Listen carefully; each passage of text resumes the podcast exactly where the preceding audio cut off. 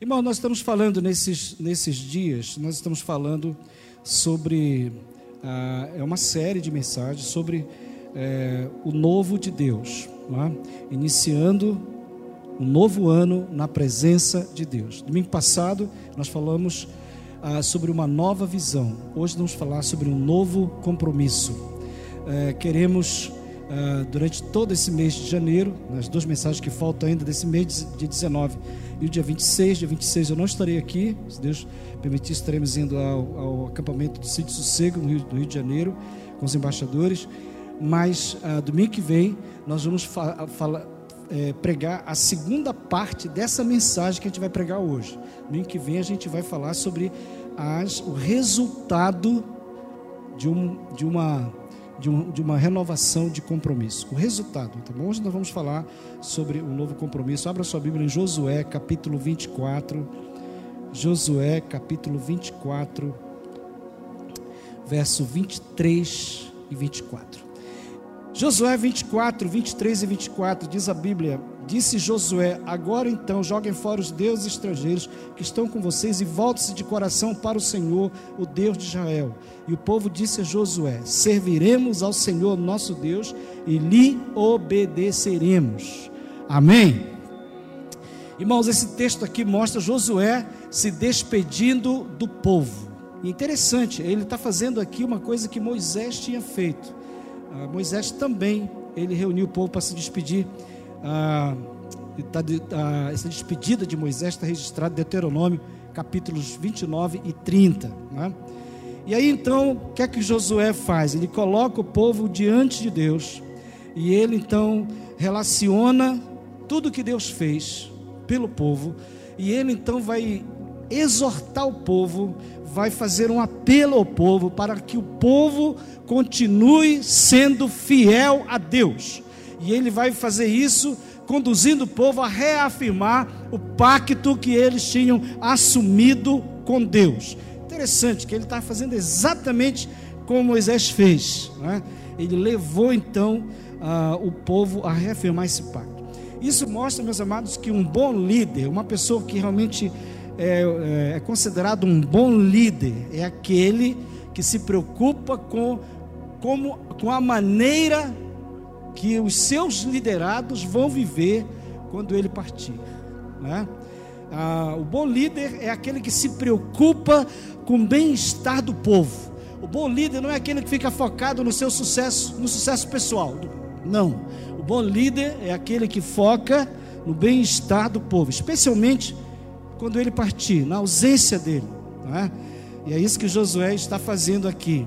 E aqui, meus irmãos, esse, esse episódio aqui nos chama aqui para a atenção em dois pontos, basicamente: a ação de um líder que é um verdadeiro líder e a necessidade da nossa da renovação do nosso compromisso com Deus. É?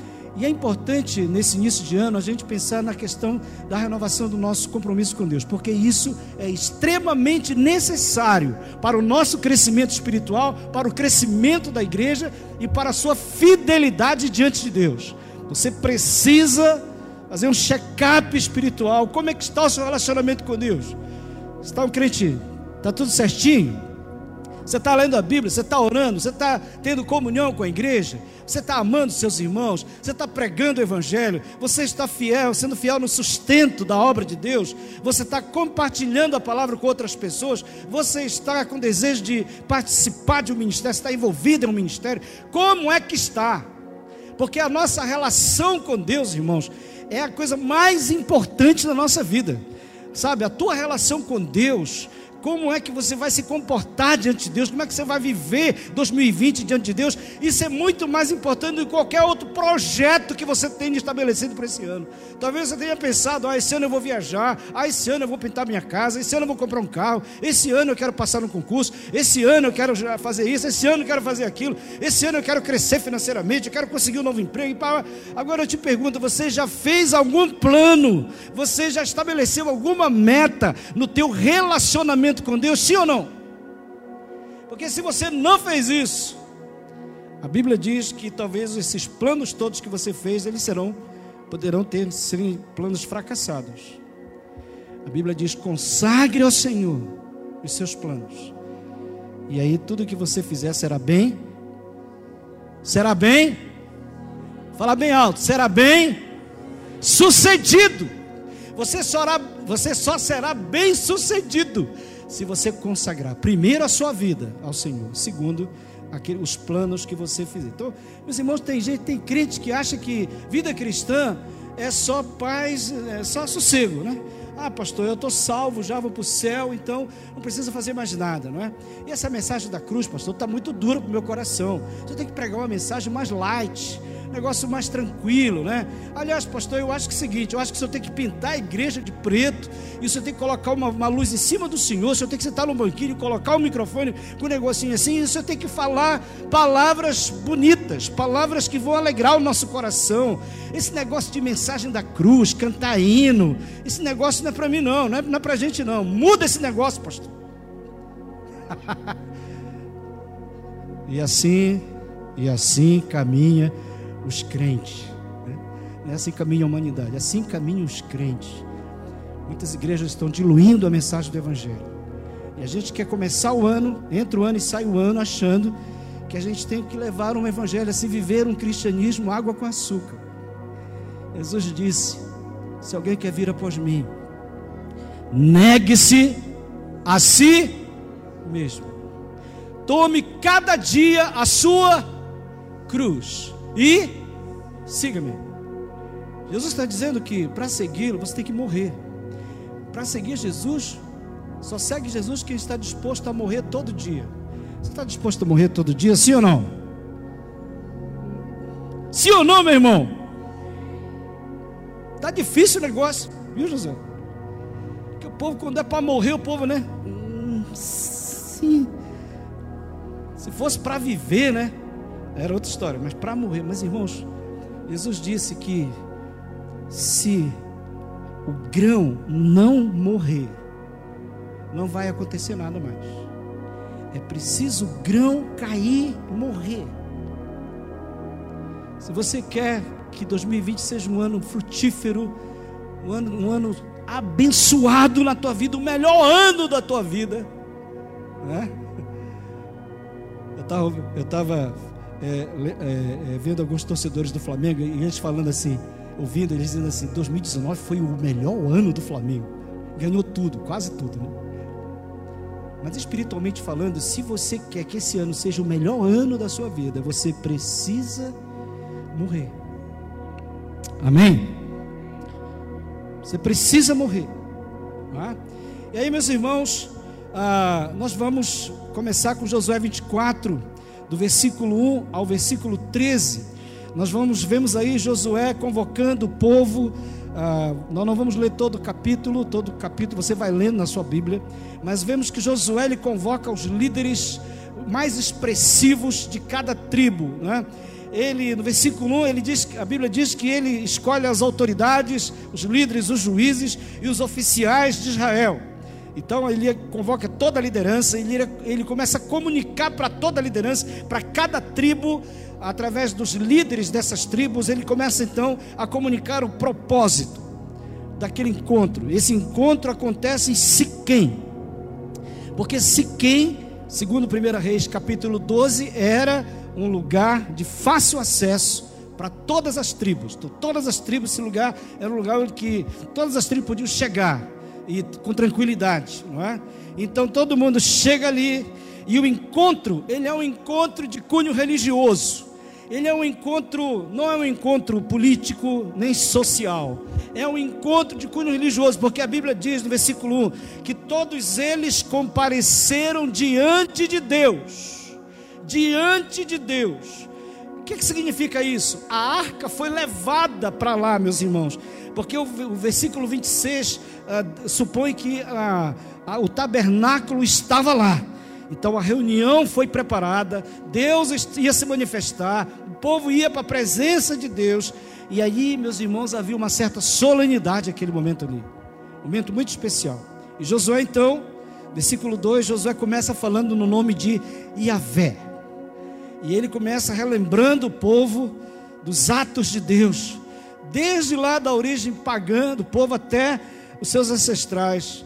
Ah, ele mostra que Abraão, o pai de Israel, pai da nação. Abraão foi tirado, meus irmãos, do meio do paganismo. Ele lembra isso, lá no versículo 4. E ele diz que foi isso, assim que começou Israel. Ele mostra a origem de Israel. E ele vai usar três verbos. Os verbos que ele vai usar para mostrar o que foi que Deus fez com Abraão. Os três verbos são: tirei, conduzi e dei.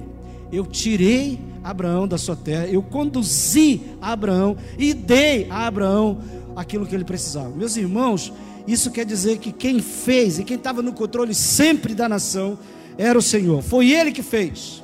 E aí então nós vemos que a linhagem de Abraão, não é? A linhagem de Abraão, ela foi seguida por Jacó, não foi seguida por Esaú. Os irmãos, no primeiro domingo, se não me engano, desse, desse ano, aliás, no final do, do, último domingo do ano passado, eu falei sobre a experiência de Jacó no Val de Jaboque, não é?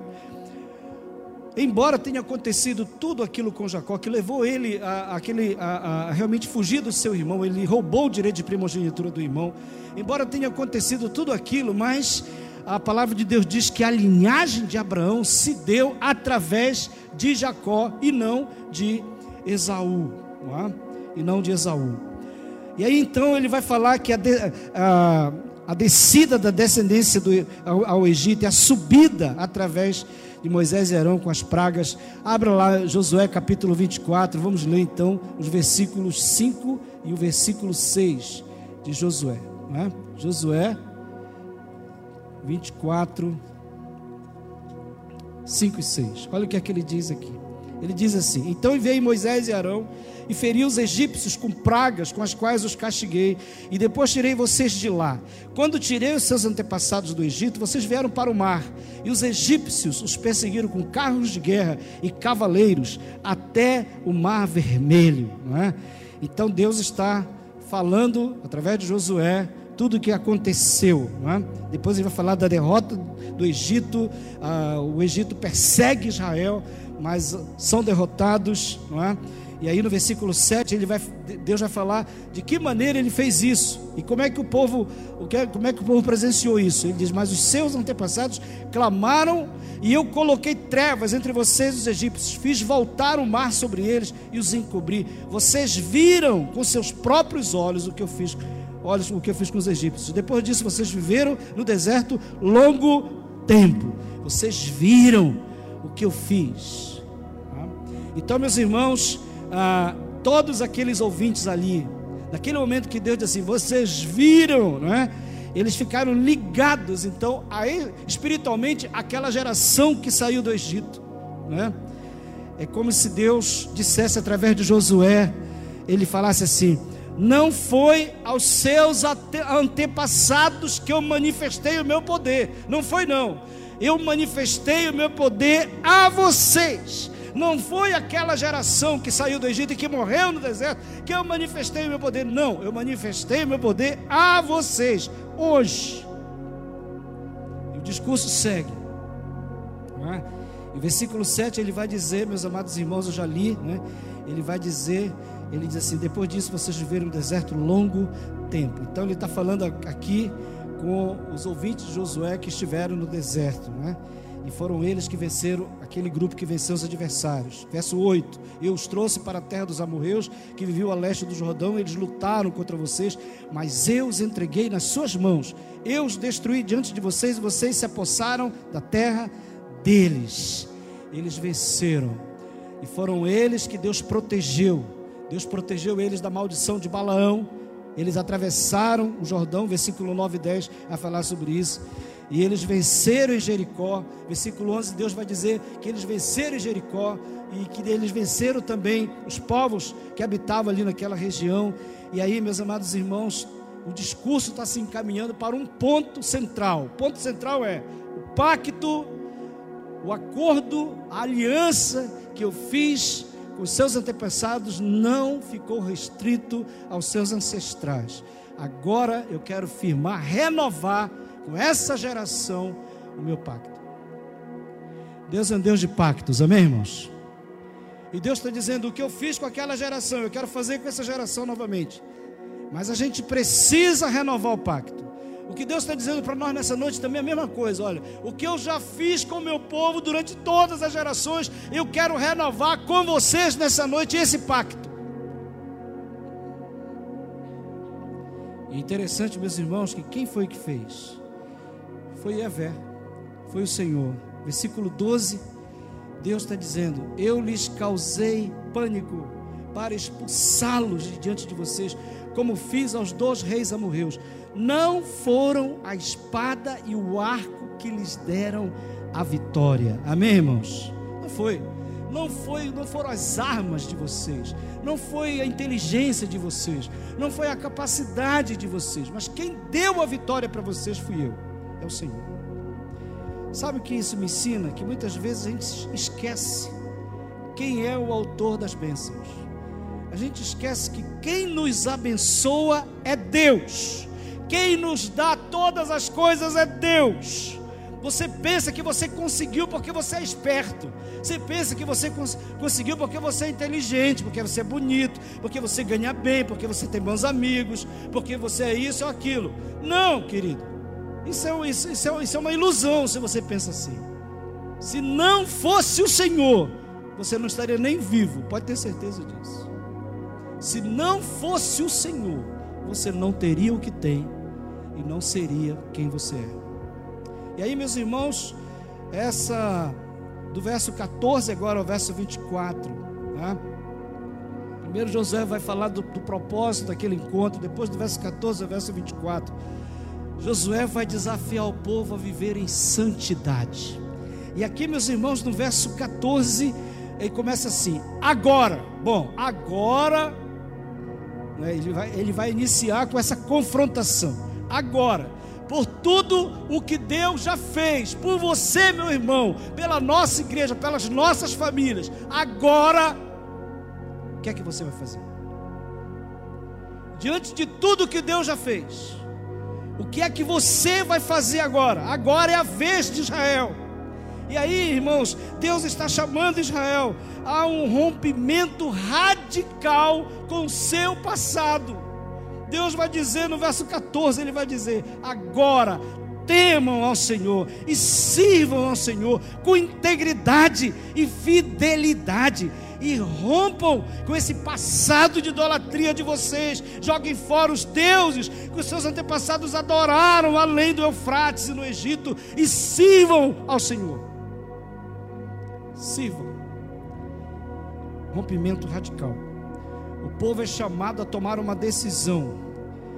Ou o povo ia ficar com Deus, com Yahvé, ou o povo ia ficar com os falsos deuses. E aí, por isso que no verso 15 vem o desafio: escolham. Vocês têm uma escolha a fazer. Escolham. Não se pode servir a dois senhores. Amém, igreja? Não dá. Mateus 6,24. Jesus disse: ninguém pode servir a dois senhores. Não tem como você ficar na igreja e sair daqui para um motel. Não tem como, meu irmão. Você pode até ser fulminado com uma doença brava por causa disso. Sabia disso? Não tem como você sair daqui e ir lá para o lugar e começar a beber cachaça ou beber cerveja, sei lá o quê. Ah, é social. Não, irmão, no reino de Deus, o crente não tem esse negócio de social para o crente, não. Ou é ou não é? Não tem como você sair aqui da igreja e lá fora se continuar mentindo, sendo um crente pilantra, caloteiro, que envergonha o nome do Evangelho. Não tem como. Ou é ou não é. É isso que a Bíblia diz. Ninguém pode servir a dois senhores. Ou você leva Deus a sério, ou então, irmão, sai da igreja, vai para o mundo, de verdade. Vai servir ao diabo.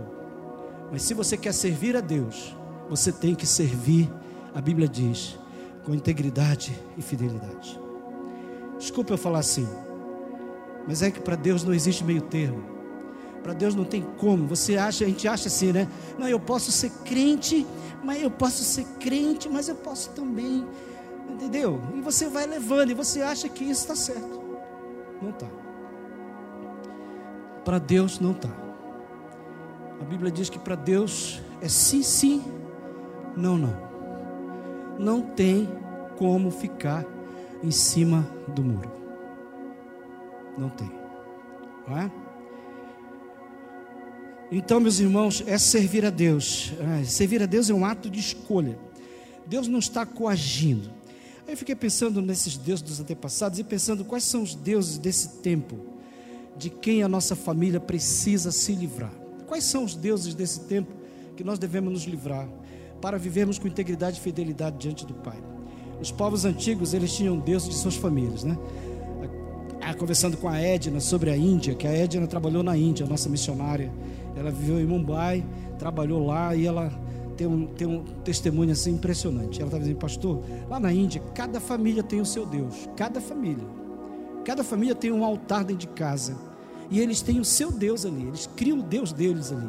Aquele Deus é o Deus que eles veneram, que eles fazem ali os seus, os seus rituais. Ali naquele, eles fazem ali o seu culto, eles acendem o incenso, eles colocam as oferendas. Cada família tem o seu Deus.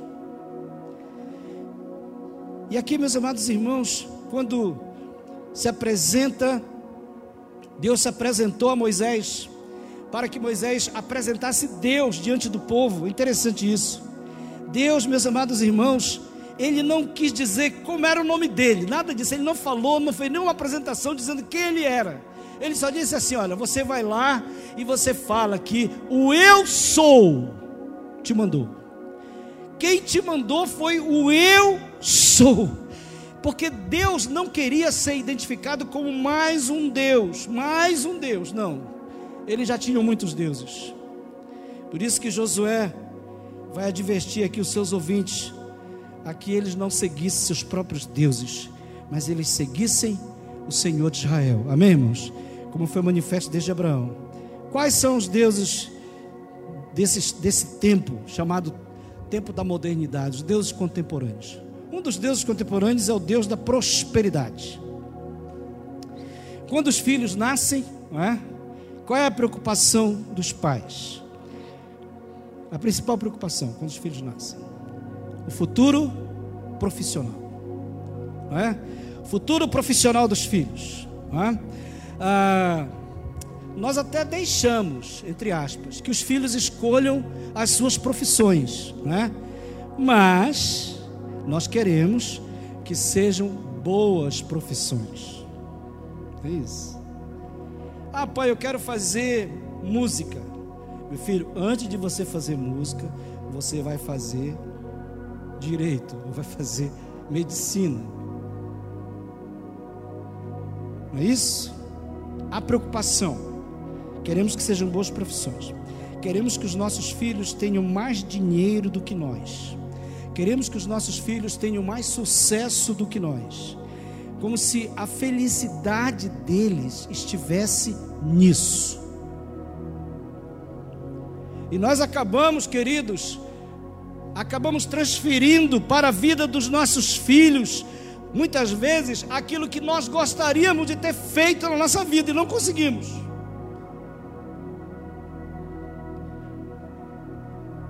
E aí nós começamos a fazer a cabeça deles para que eles sigam esse ideal.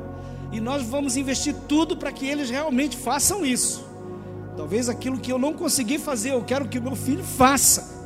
E eu vou vender tudo, eu vou fazer todo qualquer negócio, fazer todo qualquer empréstimo, vou investir tudo para que ele ganhe muito bem.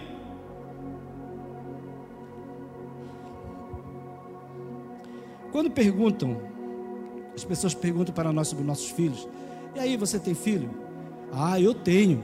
O fulano é médico, o outro é advogado, o outro é isso. Você vai falando da profissão deles. Porque para você é isso que importa.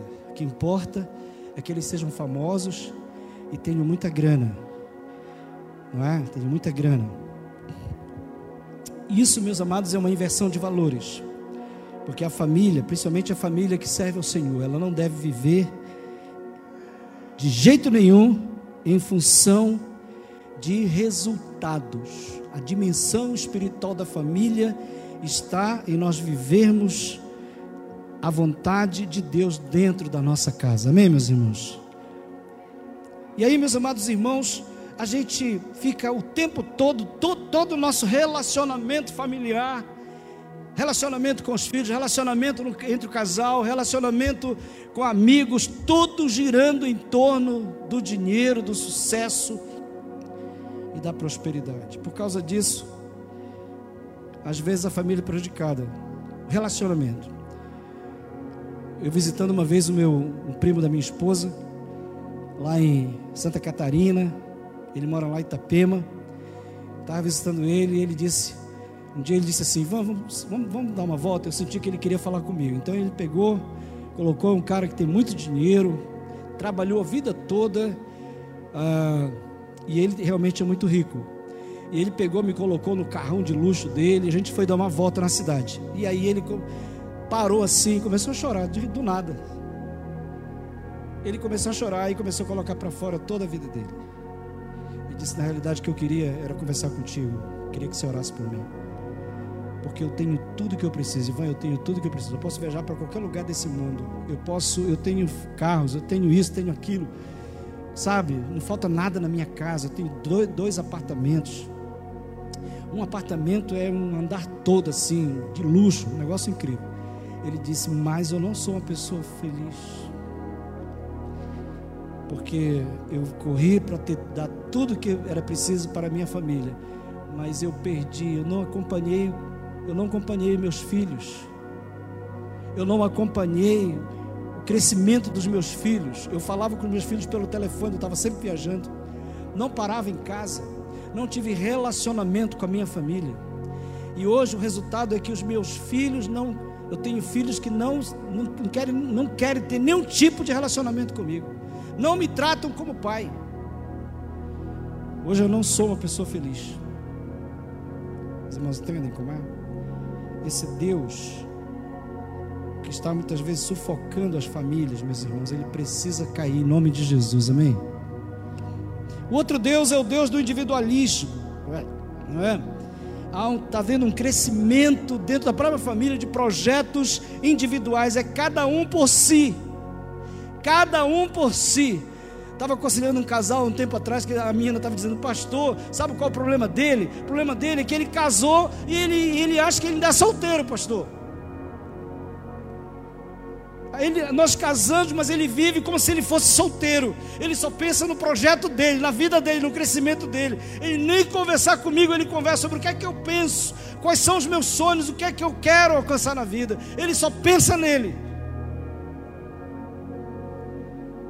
Cada um por si. E essa síndrome de Caim continua presente, né? Como se ninguém fosse guardador do seu irmão. Sou eu, porventura, disse Caim, guardador do meu irmão, Senhor? É? E há uma, há uma preocupação da mídia em falar de respeito. A mídia hoje é? tem um R de respeito bem grandão, está sendo divulgado em tudo quanto é intervalo de programa e tem muitas propagandas sobre respeito. Mas o principal que eles pregam é respeito à individualidade do outro o outro pense, que o outro decide viver, decide escolher, mesmo que essas escolhas dele, esse estilo de vida, a maneira como ele vai viver, prejudique a comunidade, não importa. Escandalize o mundo, não importa. O que importa é que tem que ser respeitado o posicionamento dele. É um outro Deus, o Deus do individualismo. Um outro Deus que precisa cair por terra é o Deus da irresponsabilidade.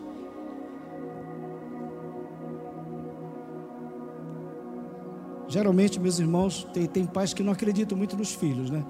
Os pais é, acham que os filhos, a maioria, eles não têm condição de tomar decisões sozinhos.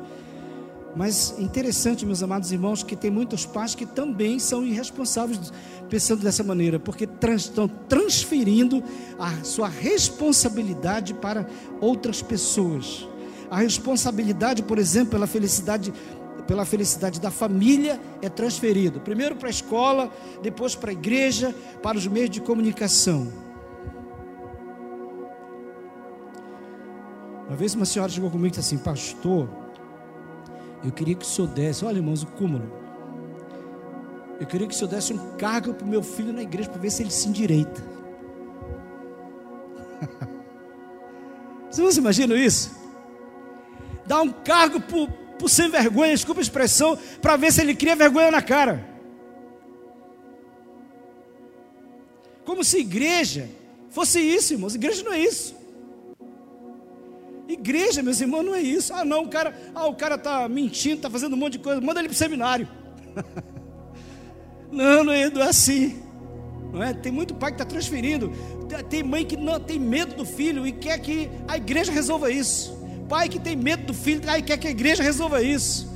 Sabe, o casamento está falido ali, mas eles nunca sentaram para conversar sobre o assunto ou para orar junto. Eles querem que a igreja resolva isso. Tudo é a igreja.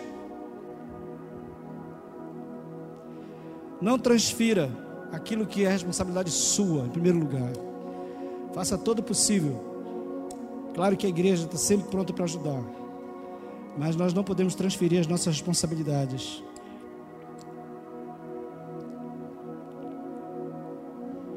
Interessante, meus amados irmãos, que o ano passado nós tivemos, o José falou uma coisa interessante sobre o trabalho infantil.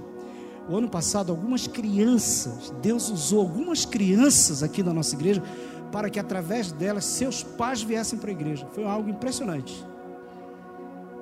O pai não queria nem saber de buscar o Senhor. As crianças começaram a vir. Começaram a vir, começaram a vir, começaram a vir. Daqui a pouco o pai veio, meio, meio assim, meio, meio né, todo.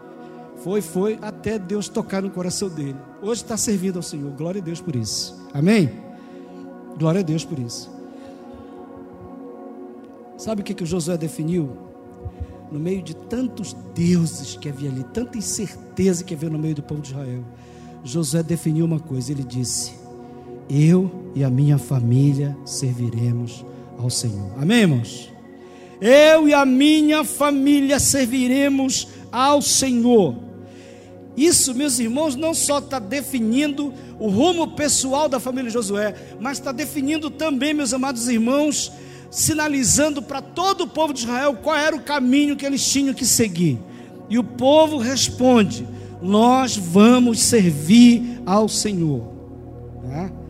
E o verso 17, o verso 18, do texto de Josué, voltando para Josué, o verso 17 e o verso 18 do capítulo 24, diz assim: Foi o próprio Senhor nosso Deus que nos tirou, a nós e a nossos pais do Egito daquela terra de escravidão e realizou aquelas grandes maravilhas diante de nossos olhos. Ele nos protegeu no caminho entre as nações pelas quais passamos. Além disso, o Senhor expulsou de diante de nós todas as nações, inclusive os amorreus que viviam nessa terra. Nós também serviremos ao Senhor, porque Ele é o nosso Deus. Amém, irmãos? Ele é o nosso Deus. Nós vamos servir ao Senhor porque Ele é o nosso Deus. E Josué vai dizer para eles: que isso não é fácil. Olha, você falar é muito fácil.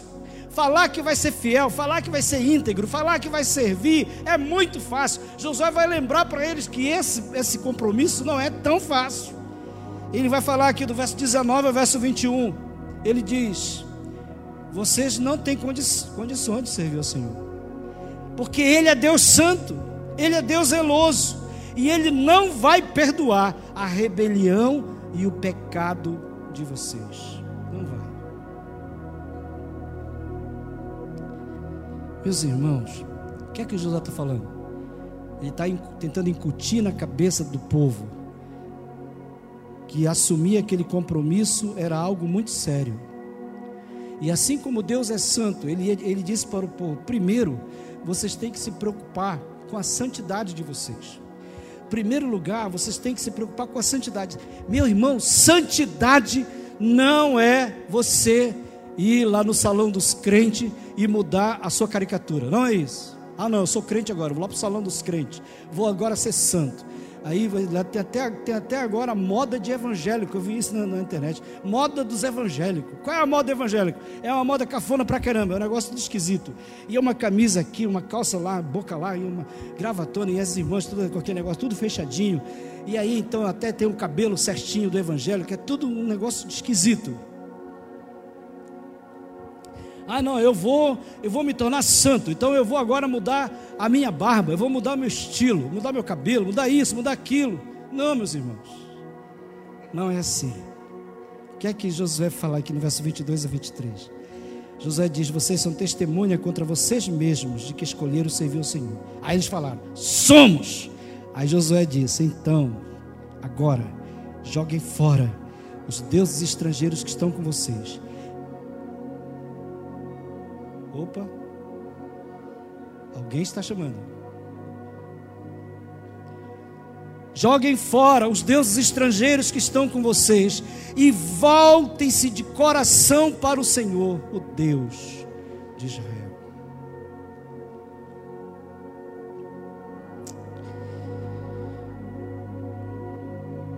Josué está dizendo para o povo: vocês precisam ser santos. E aí, pela terceira vez no verso 24, o povo reafirma: serviremos ao Senhor, o nosso Deus, e lhe obedeceremos. Meus irmãos, por que, que eles afirmaram três vezes? Porque havia, de acordo com o costume semita ou direito semita, todo e qualquer compromisso que fosse repetido três vezes, esse compromisso jamais poderia ser quebrado. Uma tríplice confissão jamais poderia ser quebrada. Por isso que Jesus pergunta três vezes para o apóstolo Pedro: Tu me amas? Tu me amas? Tu me amas? E esse compromisso não poderia. Como Pedro respondeu positivamente, então Jesus confiou o rebanho para Pedro. Apacenta os meus cordeiros. Então o que, o que Josué está falando aqui para o povo é o seguinte: vocês não podem quebrar esse pacto. Amém, irmãos? Não podem quebrar esse pacto. E aí, meus irmãos, na continuidade do verso 25 ao verso 27, né, o povo tá, começamos tudo no nome do Senhor, e quando Josué ouve essa terceira afirmação, a Bíblia diz no verso 25 que ele vai firmar então um acordo com o povo em Siquém e vai lhe dar decretos e leis. E agora a linguagem que começou uma linguagem espiritual, ela deixa de ser uma linguagem espiritual, passa a ser uma linguagem jurídica. Tá bom, vamos então marcar a solenidade, a importância desse evento agora. Vamos registrar, Josué registrou todas essas coisas no livro da lei. Depois ele ergue ali uma grande pedra sobre a grande árvore, perto do santuário. Então diz para o povo: Vocês estão vendo essa pedra? Ela será uma testemunha contra nós, pois ouviu todas as palavras que o Senhor nos disse. Será uma testemunha contra vocês, se vocês forem infiéis ao seu Deus. E essa era uma prática comum na época.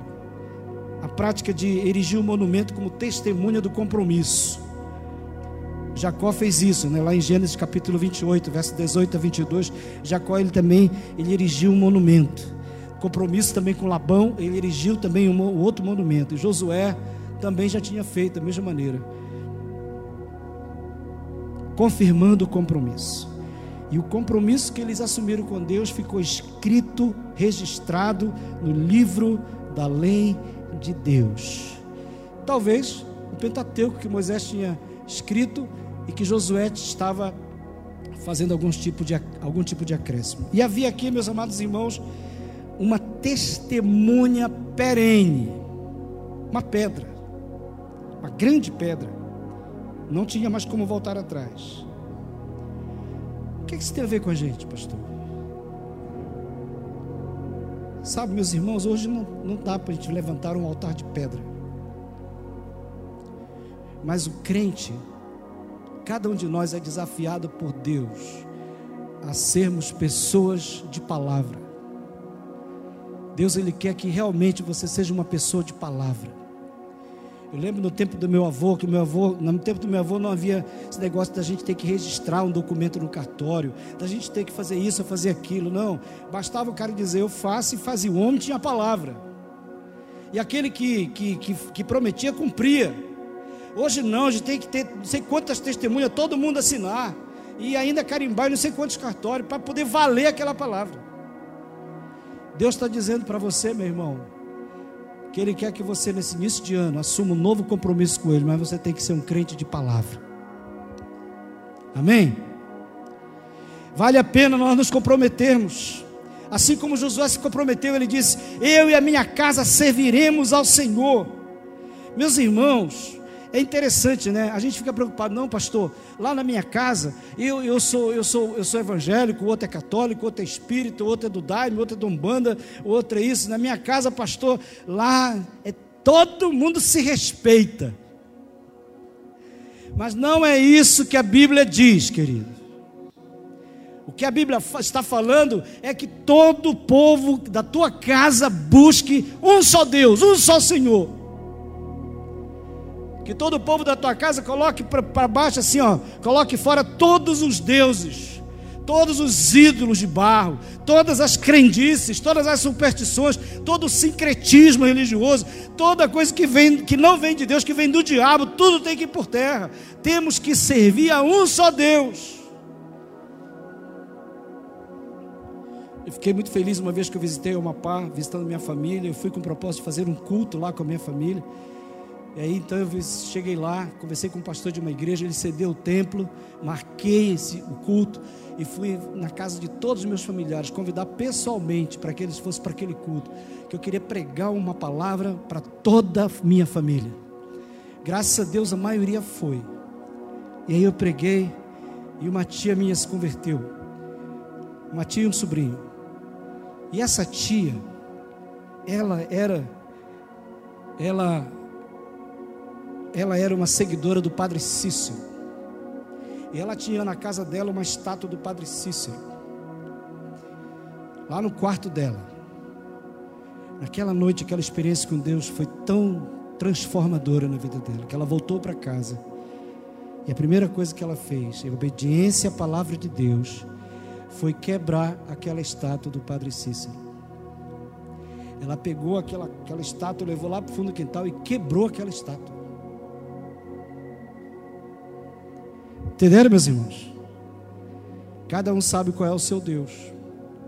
Cada um sabe quais são os seus ídolos. Cada um sabe o que é que está sendo colocado entre você e Deus. Onde você está colocando a sua fé? Onde você está colocando a sua esperança? Onde em quem você está colocando o destino da sua alma? Onde você está colocando a sua fé, as certezas que você precisa ter esse ano.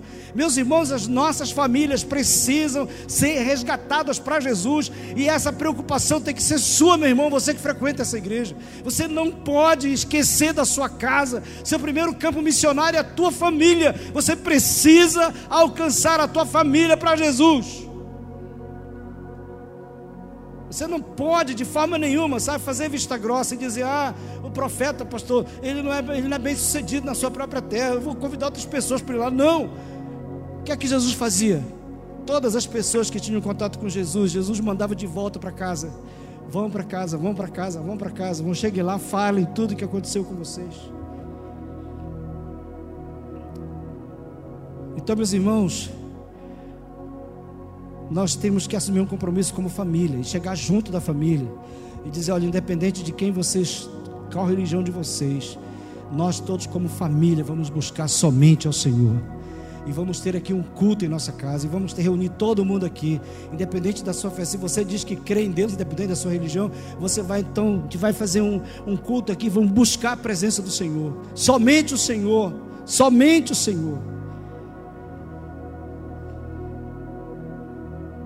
E é isso que Josué ele está dizendo para o povo: eu e a minha família serviremos ao Senhor. Vamos orar para que a nossa família sirva ao Senhor, amém, irmãos? Vamos fazer o que estiver ao nosso alcance esse ano para que a nossa família sirva ao Senhor, amém, irmãos? Mas para isso, isso acontecer, o seu testemunho em casa é fundamental. Sabe, tem crente que quer que a família toda se converta, mas o testemunho do, do irmão é péssimo. Como que você vai querer que seu marido se converta se você bebe e dança com ele? Se você se prostitui com ele? Como que você quer que a sua mulher se converta se você é uma pessoa mentirosa? Se você é uma pessoa que trai a mulher, como que você vai querer que, que os teus pais se convertam, meu, meu, meu, irmão? Se você é um jovem que não quer nem saber de Deus, não lê a Bíblia, não ora e vive na, na, na bagunça por aí. Como? Como? Não tem como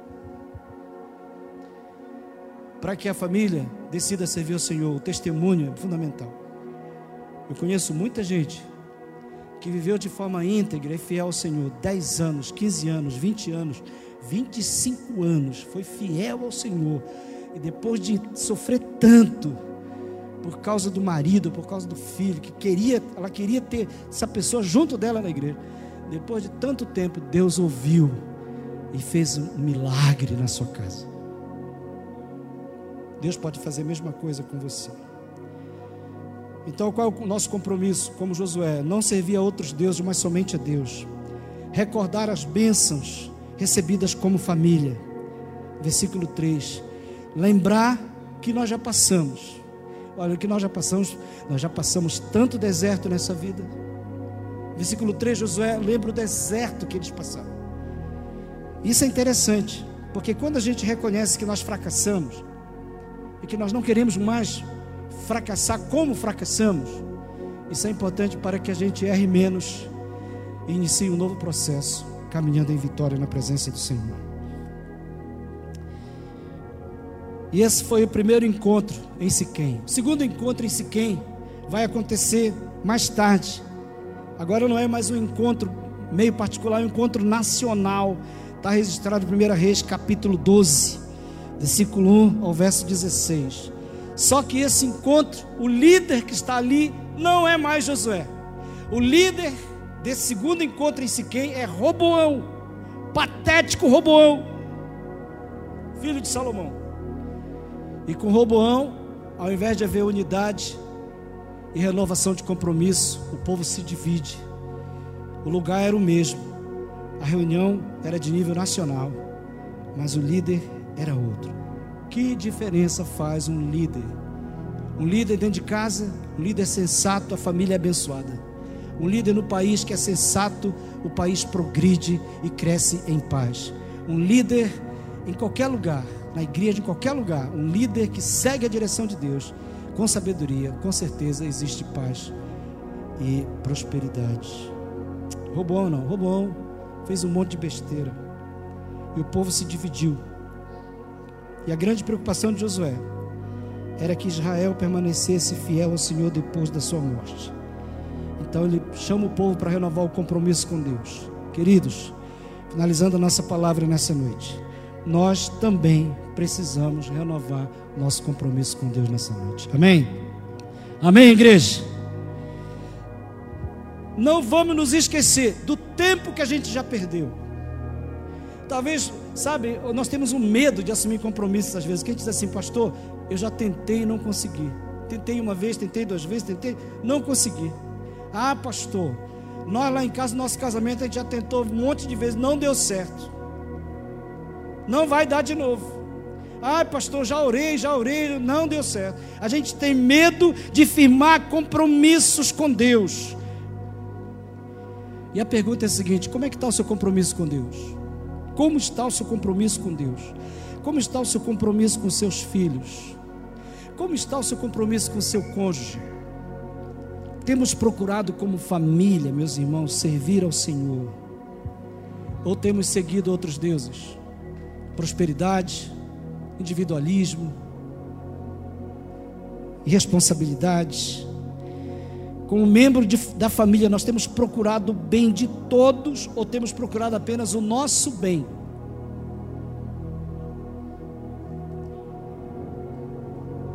Diga para Deus, Senhor, eu quero começar de novo. Sabe, muitos casais em via de separação têm tentado, têm recomeçado. Deus, ele, pastor Rick Ward falou uma coisa interessante. Ele disse assim: Você não será um fracasso até que você desista. Você nunca será um fracasso até que você desista.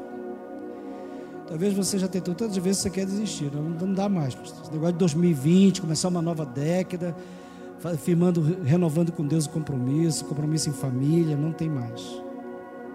Mas, meus irmãos, a Bíblia diz